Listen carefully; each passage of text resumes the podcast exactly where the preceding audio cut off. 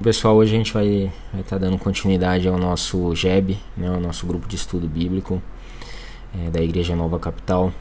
É, eu espero que esse estudo né, do livro de Filipenses é, esteja gerando em, em, em, todos nós né, uma grande mudança, né, uma transformação genuína. É, eu posso falar por mim, né, realmente é, você eu tenho passado né, os meus dias pensando muito a respeito de tudo que nós temos estudado aqui no livro de Filipenses. Sem dúvida, isso tem, tem me feito repensar várias atitudes, tem me feito é, pensar um pouco antes de tomar várias atitudes e, e no dia a dia, no cotidiano, na vida né, de servidão dentro da igreja. Então, é, eu espero que, que esses frutos né, estejam sendo gerados em todos nós. É, como a gente sempre diz, né, pessoal? Se você quer ouvir é, Deus falar, né, você só precisa abrir a sua Bíblia. Então, é isso que nós estamos fazendo aqui no nosso GEB. E eu espero que o Senhor fale aos nossos corações. Então, eu te estimulo a fazer uma oração, né, a entregar esse momento é, a Deus, para que Deus é, se revele, né, para que a palavra dele se descortine e para que nós é, sejamos transformados, né, para que nós possamos entender aquilo que ele tem para nos dizer. Então, é, se nós fôssemos escolher um tema, pessoal, a gente está entrando aqui no último capítulo de Filipenses.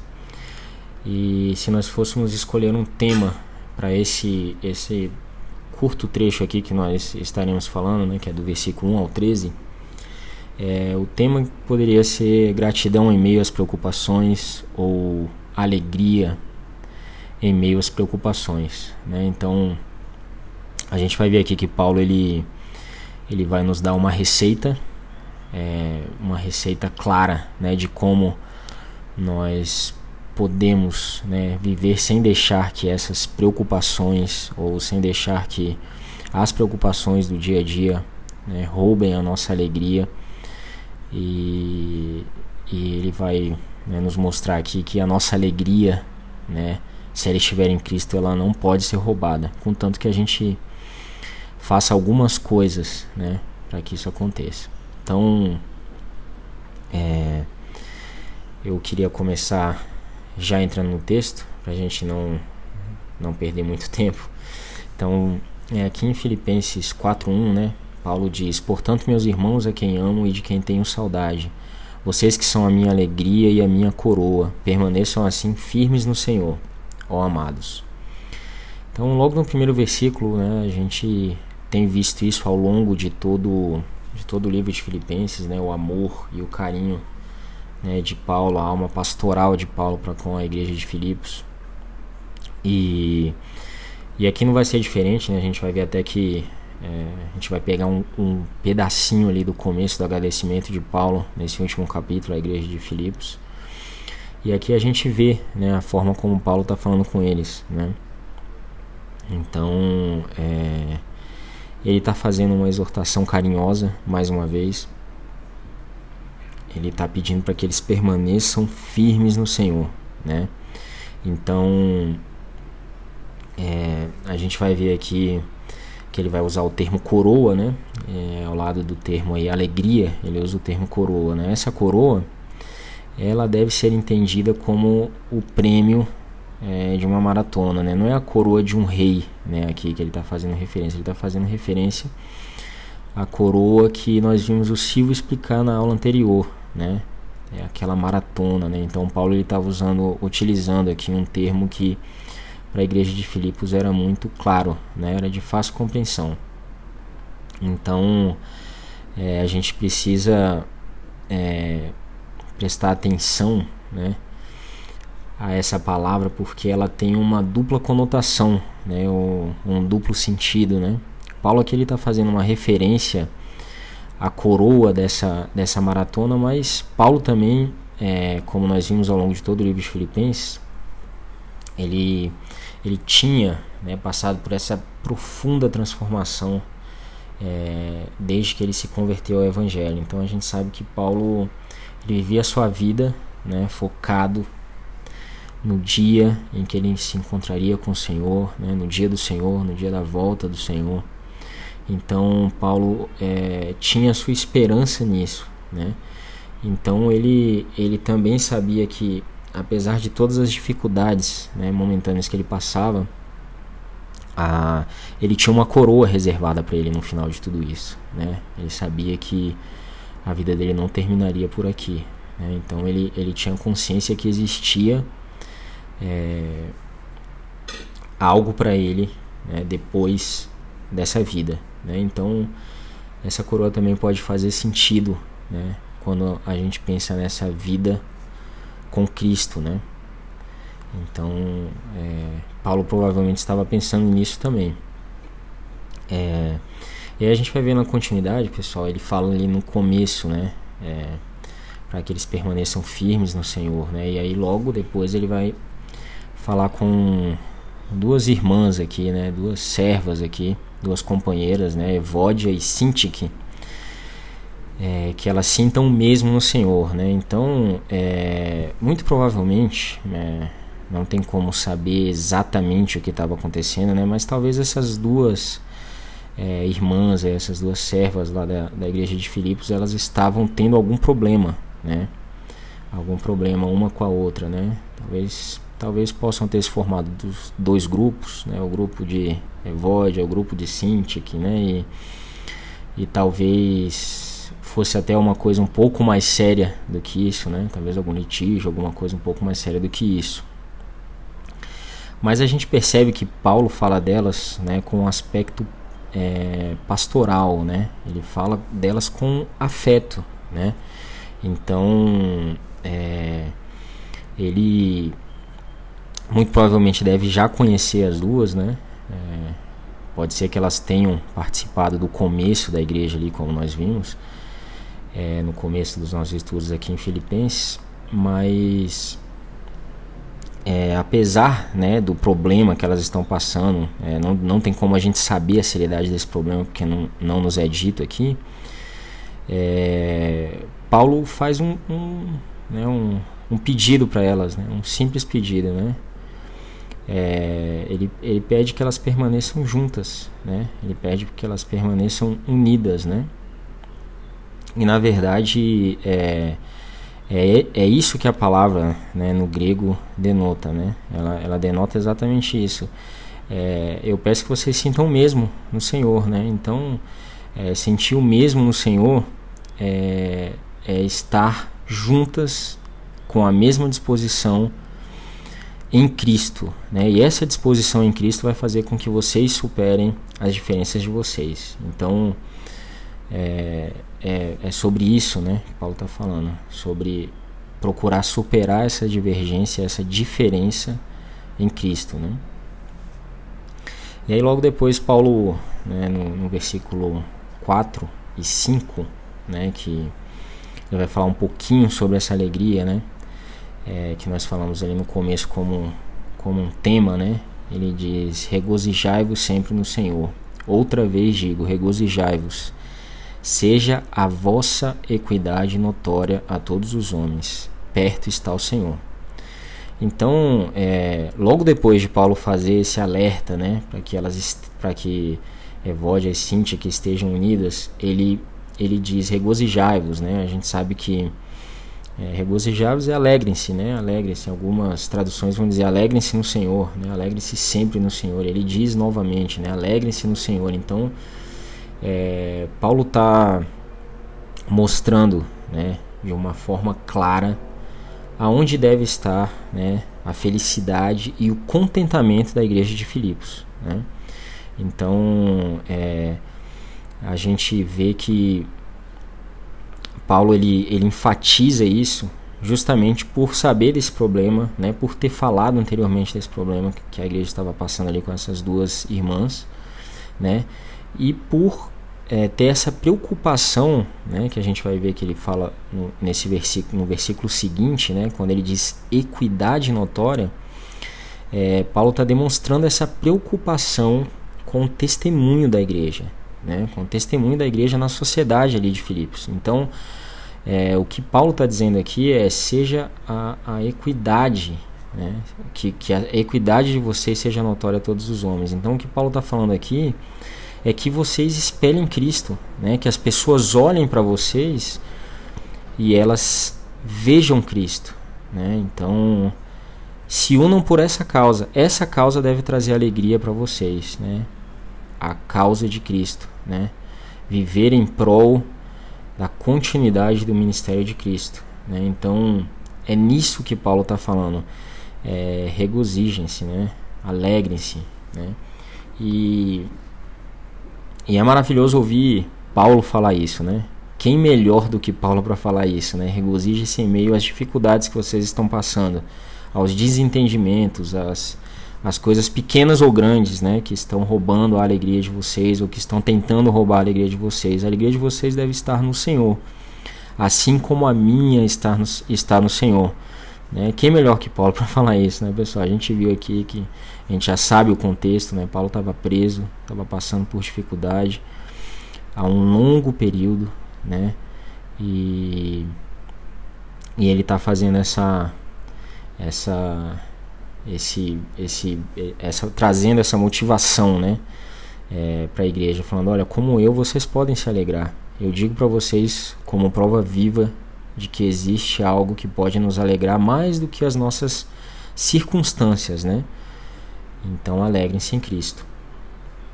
E, e, a gente vê aqui na continuidade, né, que, que ele diz, né, perto está o Senhor. Então é, mais uma vez, né, pessoal, como a gente falou anteriormente, aqui a gente pode ver um duplo sentido, né? É, provavelmente Paulo estava dizendo que o Senhor estava vendo, né, o que eles, o que eles estavam é, fazendo, né, as coisas boas, as coisas ruins, né? Ele estava fazendo uma referência aqui, olha, o Senhor está perto, ele está vendo, né, o que vocês estão fazendo. Mas, mas Paulo também provavelmente estava falando para eles que perto está o dia do Senhor, né? A gente sabe que quando Jesus ele subiu aos céus e os discípulos o viram ali, eles, ele, Jesus disse: "Por que vocês estão surpresos, né? Da mesma forma que vocês me viram subir, eu descerei um dia." E e ele não disse exatamente o dia, né? Ele não disse exatamente quando isso aconteceria. Então, é, a igreja primitiva, eles, eles estavam ansiosos né, pela volta de Cristo, eles, eles estavam ansiosos né, para que Cristo estivesse novamente com eles, então a, a vida deles estava toda pautada né, nessa esperança da volta de Cristo. Né? Então, essa deve ser também a nossa esperança, pessoal. Essa é a minha esperança. Né? Eu estava conversando outro dia com o Alex.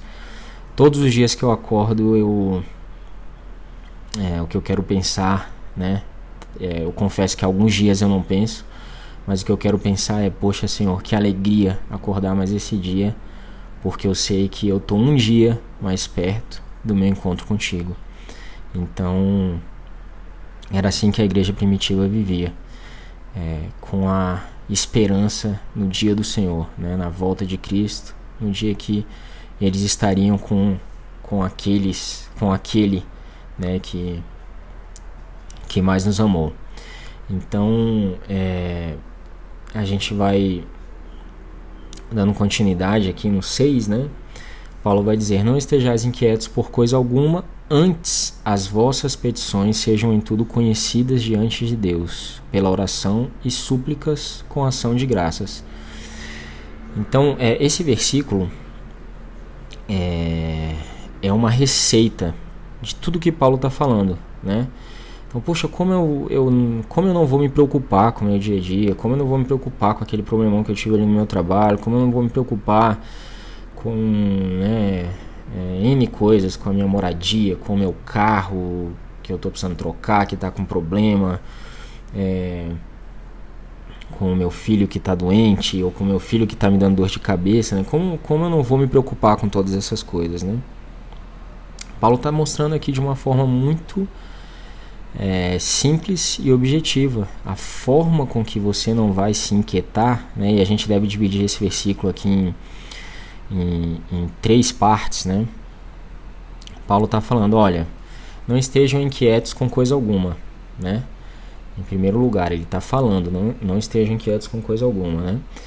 É, e aí depois ele nos diz a forma como nós é, podemos, né, impedir que esse ladrão, né, da nossa alegria, esse ladrão da nossa paz e da nossa alegria em Cristo Jesus é, entre nas nossas vidas. Então, como que ele, que ele mostra que nós podemos impedir isso? Competições, né? É, diante de Deus, né? essas petições devem ser o que? Devem ser orações e súplicas. Então, é, a, a petição, o pedido né, diante de Deus, né? e a petição é, é um pedido é, sincero, né? e a súplica é um pedido é, quase que que desesperado, né? A súplica é um quando a gente suplica a gente está clamando, né? Então é, Paulo está falando, olha aqui a, a, as petições né, de vocês sejam levadas pela oração e súplicas, mas tem algo muito importante aqui no final de tudo isso, com ação de graças. Então o que, que significa essa ação de graças? Essa ação de graças significa dar a glória a Deus, significa confiar na decisão de Deus significa descansar o nosso coração, independente daquilo que nós queremos. Então, quando é, nós nós levamos né, as nossas petições em oração, né, as nossas súplicas, e nós nos lembramos de dar ação de graças, né, nós nos lembramos de, de dizer a Deus que Ele é Deus, que Ele é Senhor, que Ele está no controle da história das nossas vidas e que nós confiamos nele, né? Que Ele sabe o que é melhor para nós. Nós estamos dando a glória a Deus. Então, isso, né? É, se for levado realmente em oração, se nós realmente estivermos diante de Deus, é, colocando o nosso coração né, como um só com Cristo, né? É, a gente sabe que é natural que essa inquietação passe né? E que essa preocupação, apesar de muito provavelmente ela não sumir, ela, ela, ela vai ser suprimida, né? Por uma paz e por uma alegria que vai estar com foco em Cristo Jesus, né? Então é justamente sobre isso que Paulo está falando, né? Paulo ele está nos dando a receita, olha, é, existe uma forma né, de vocês não andarem quietos, né? existe uma forma de vocês entregarem, orem Estejam com as suas vidas diante de Deus. E não esqueçam de dar ação de graças porque Ele é Deus, Ele é soberano. E, e isso vai trazer para vocês a verdadeira alegria e contentamento em Cristo Jesus. Então, é, pelo menos eu quando eu leio isso aqui, pessoal, eu acho maravilhoso porque às vezes, né, quando a preocupação, quando a tristeza vem querendo tomar algum lugar na, na minha vida, ou nas nossas vidas, né? A gente, a gente só precisa se lembrar disso aqui que Paulo falou em Filipenses 4:6, né? A gente só precisa levar essa nossa tristeza, essa nossa preocupação diante de Deus e desfrutar, né, com ações de graça da soberania e do poder de Deus em meio a qualquer circunstância. E dando continuidade, a gente vai ver aqui em Filipenses é, 4.7, né? Paulo fala exatamente isso que a gente acabou de falar, né? E a paz de Deus, que excede todo entendimento, guardará os vossos corações e os vossos sentimentos em Cristo Jesus. Então, isso aqui é a consequência dessa oração que Paulo está nos ensinando a fazer, né? A consequência de levar né, as nossas petições, as nossas preocupações, os nossos clamores diante de Deus com ações de graça é isso aqui que vai ser gerado após, né? É, é, isso aqui é o fruto, né, desse dessa desse nosso entendimento da soberania de Deus e dessa nossa desejo em levar em, em compartilhar, né, com o nosso Pai, em compartilhar com Cristo Jesus as nossas necessidades, né? É, Cristo ele sabe de todas as nossas necessidades, mas ele quer, né, que nós conversemos com ele, ele quer né, saber a, a nossa real necessidade, né?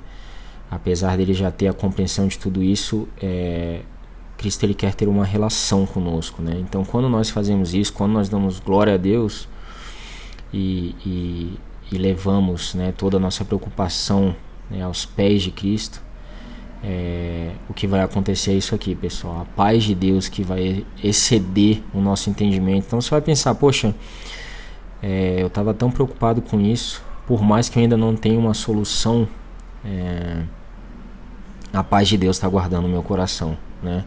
Eu estou com, com o meu coração alegre em Cristo Jesus, né? E, e isso é maravilhoso, né? Então, é, isso é algo que realmente nós só podemos provar em Cristo Jesus. Nada no mundo, né, pode nos nos dar esse contentamento que que supera né, o nosso dia a dia, as nossas preocupações. E aí aqui pessoal, eu juntei né, os versículos 8 e 9, né, porque para mim eles estão falando é, sobre o Evangelho, né, e aí eu vou explicar para vocês. Então Paulo vai dizer aqui, quanto ao mais, irmãos, tudo que é verdadeiro, tudo que é honesto, tudo que é justo, tudo que é puro, tudo que é amável, tudo que é de boa fama, se há alguma virtude e se há algum louvor, nisso pensai. O que também aprendestes e recebestes e ouvistes e vistes em mim, isso fazei, e o Deus de paz será convosco. Então, pessoal, aqui quando a gente vê Paulo é, dando né, essa, essa instrução, né, Paulo está falando: olha, quanto ao mais, irmãos, pensem em tudo que é verdadeiro, tudo que é honesto. E nós sabemos que a nossa, infelizmente, né, nós temos essa dificuldade de fazer isso, né? Pensar né, em tudo que é honesto, tudo que é justo, tudo que é puro. E, e Paulo sabe disso, né? Então Paulo aqui ele está apontando para o Evangelho. Paulo aqui ele está apontando para viver o Evangelho. Né? Então, se nós vivermos o Evangelho né, constantemente na nossa vida, se nós estivermos com a nossa vida aos pés do Senhor, é, como nós falamos anteriormente, né, levando tudo a, a, Cristo, a Deus em oração, confiando nele, né, é, lendo a Sua palavra, né, aprendendo sobre Ele, o que vai acontecer é isso aqui. Nós estaremos pensando em tudo que é verdadeiro, tudo que é honesto.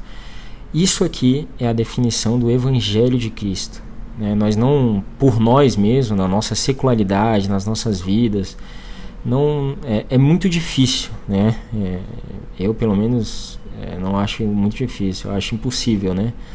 A gente realmente levar a nossa vida pensando em tudo que é justo, tudo que é puro, sem estarmos totalmente focados no Evangelho. Então isso aqui Paulo está falando: vivam o Evangelho, né? vivam o Evangelho, sejam verdadeiros cristãos, né? Então é é, é, é, exatamente isso que ele deixa claro aqui no 9, né? Ele está dizendo, o que também aprendeste a receber, se ouvistes e vistes em mim, né? Ele se usa como exemplo, isso fazei, né? E Deus estará com vocês. Então, é, Paulo aqui ele está falando, olha, vivam o Evangelho, né? Vivam o Evangelho. E, e da forma que vocês viram eu viver, né? Vivam o Evangelho. E apesar das circunstâncias, né? o Deus de paz estará com vocês. Né? E, e, no final é só isso que importa. Né? A alegria de vocês jamais vai ser roubada. É, então, aqui pessoal, é, eu acredito que a gente termina né, essa primeira parte né, da, desse estudo aí do 1 ao 13, né, que, que Paulo está nos dando essa, essa receita né, de viver um verdadeiro cristianismo essa receita de não ter a nossa paz roubada, a nossa alegria roubada por circunstâncias ou por qualquer outras coisas, né? A gente aprendeu aqui com Paulo, né?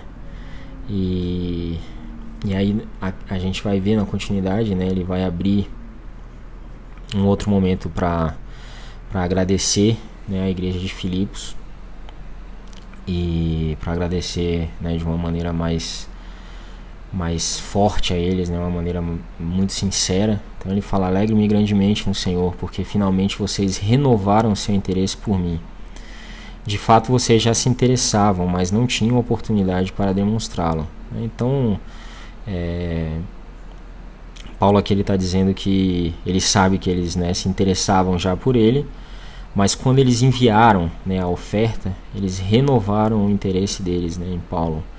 E a gente não sabe exatamente o motivo, talvez por alguma dificuldade né, financeira. Né, lá em 2 Coríntios é, 8, é, no, Paulo ele diz né, que apesar da, da, da severa tribulação e pobreza, a generosidade da, deles transbordou, né? Então, então assim, Paulo, Paulo já sabia, né? É isso que ele diz aqui. Ele já sabia que a igreja de Filipos estava tentando, né, ajudar ele, mas ele sentiu, né, esse renovo do interesse deles quando realmente a ajuda chegou a ele, né?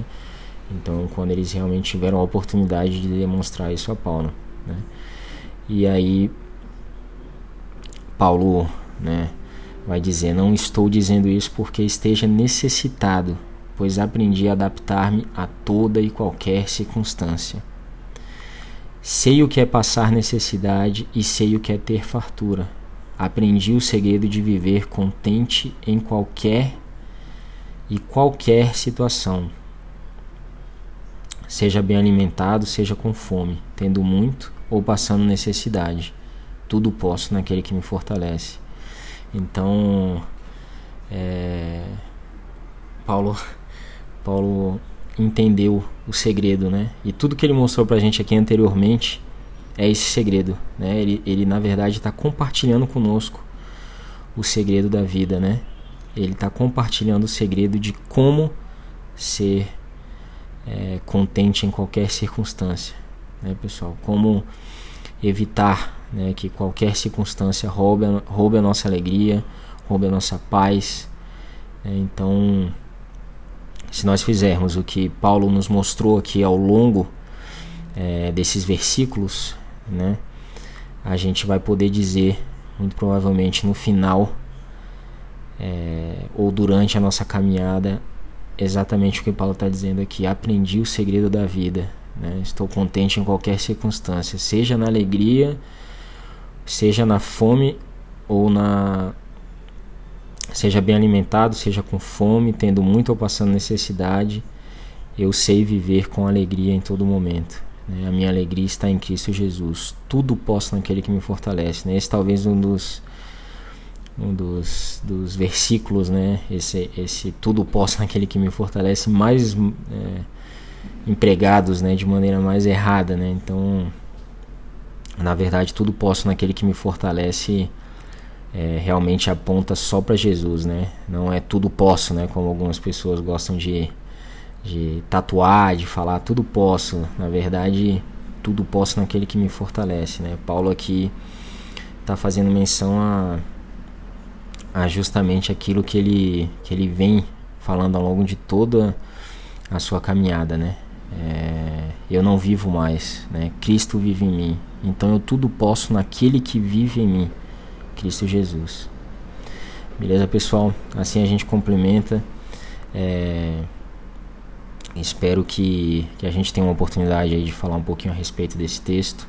Estou à disposição para conversar sobre qualquer coisa e que o nosso contentamento possa estar em Cristo Jesus que a gente possa provar desse verdadeiro evangelho e dessa verdadeira transformação que Paulo provou, né? Que nós possamos dizer: aprendi o segredo da vida, contente em qualquer circunstância. Amém? Um grande abraço, fiquem com Deus. Deus abençoe.